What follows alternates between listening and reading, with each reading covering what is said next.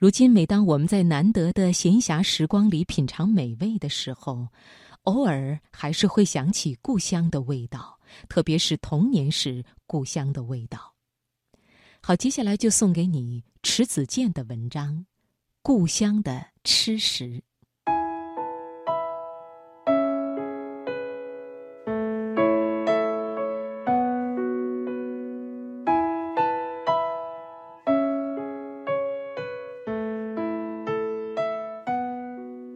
北方人好吃，但是吃的不像南方人那么讲究和精致，菜品味重色暗，所以真正能上得了席面的很少。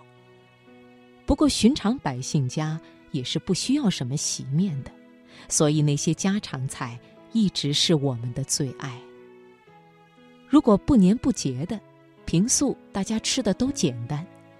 由于故乡地处苦寒之地，冬季漫长，寸草不生，所以吃不到新鲜的绿色蔬菜。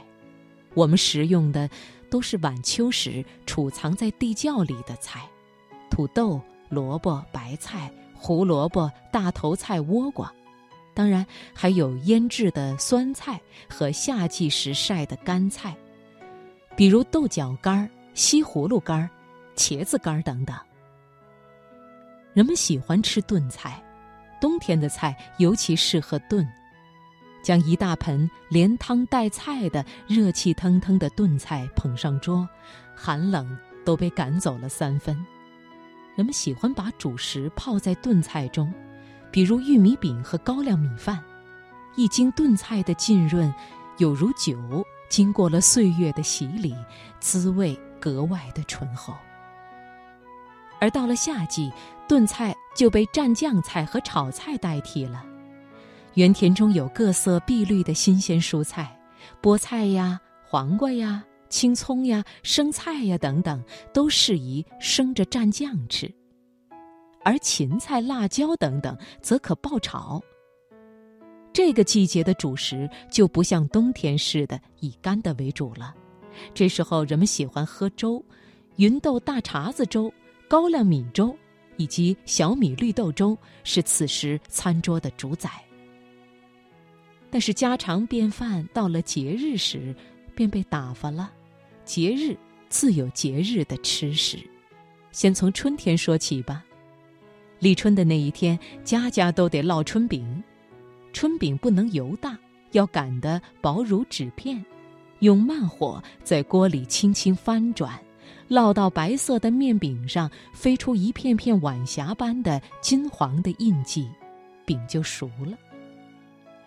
烙过春饼，再炒上一盘切得细若游丝的土豆丝，用春饼卷了吃，真的觉得春天温暖的回来了。除了吃春饼，这一天还要啃春，好像残冬是顽石一块。不动用牙齿啃啮它，春天的气息就飘不出来似的。我们啃春的对象就是萝卜，萝卜到了立春时，柴的比脆生的多，所以选啃春的萝卜，就跟皇帝选妃子一样周折，既要看它的模样，又要看它是否丰腴，枝叶是否饱满。很奇怪。啃过春后，嘴里就会荡漾着一股清香的气味，恰似春天草木复苏的气息。立春一过，离清明就不远了。清明过后，天气越来越暖了，野花开了，草也长高了。这时端午节来了，家家户户提前把风干的粽叶泡好，将糯米也泡好。包粽子的工作就开始了。粽子一般都包成菱形，若是用五彩线捆粽叶的话，粽子看上去就像花盒包了。粽子里通常要加馅儿的，爱吃甜的就加上红枣和豆沙，爱吃咸的就加上一块腌肉。粽子蒸熟后要放到凉水中浸着，这样放个两天三天都不会坏。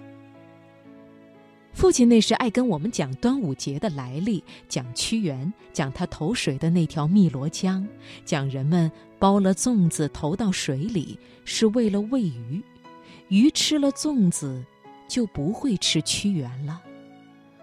我那时一根筋，心想：你们凭什么认为鱼吃了粽子后就不会去吃人了呢？我们一顿不是至少也得吃两道菜吗？吃粽子跟吃点心是一样的，完全可以拿着它们到门外去吃。门楣上插着拴着红葫芦的柳枝和艾蒿，一红一绿的，看上去分外明丽。站在那儿吃粽子，真的是无限风光。我那时对屈原的诗一无所知，但我想他一定是个了不起的诗人，因为世上的诗人很多，只有它才会给我们带来节日。端午节之后的大节日。当属中秋节了，中秋节是一定要吃月饼的。那时商店卖的月饼只有一种，馅儿是用青红丝、花生仁儿、核桃仁儿以及白糖调和而成的，类似于现在的五仁月饼，非常甜腻。我小的时候虫牙多，所以记得有两次八月十五吃月饼时吃的牙痛。大家赏月时，我却疼得呜呜直哭。爸爸会抱起我，让我从月亮里看那个偷吃了长生不老药而飞入月宫的嫦娥。可我那双朦胧的泪眼看到的只是一团白花花的东西，月光和我的泪花融合在一起了。在这一天，小孩子们。爱唱一首歌谣：“蛤蟆蛤蟆气鼓，气到八月十五，杀猪宰羊，气得蛤蟆直哭。”蛤蟆的哭声我是没听到，倒是听见了自己牙痛的哭声，所以我觉得自己就是歌谣中那只可怜的蛤蟆，因牙痛而不敢碰中秋餐桌上丰盛的菜肴。中秋一过。天就凉了，树叶黄了，秋风把黄叶吹得满天飞。雪来了，雪一来，腊月和春节也就跟着来了。都说腊七腊八冻掉下巴，所以到了腊八的时候，人们要煮腊八粥喝。腊八粥的内容非常丰富，粥中不仅有多种多样的米，如玉米。高粱米、小米、黑米、大米，还有一些豆类，比如芸豆、绿豆、黑豆等。这些米和豆经过几个小时慢火的熬制，香软滑腻。喝上这样一碗香喷喷的粥，真的是不惧怕寒风和冰雪了。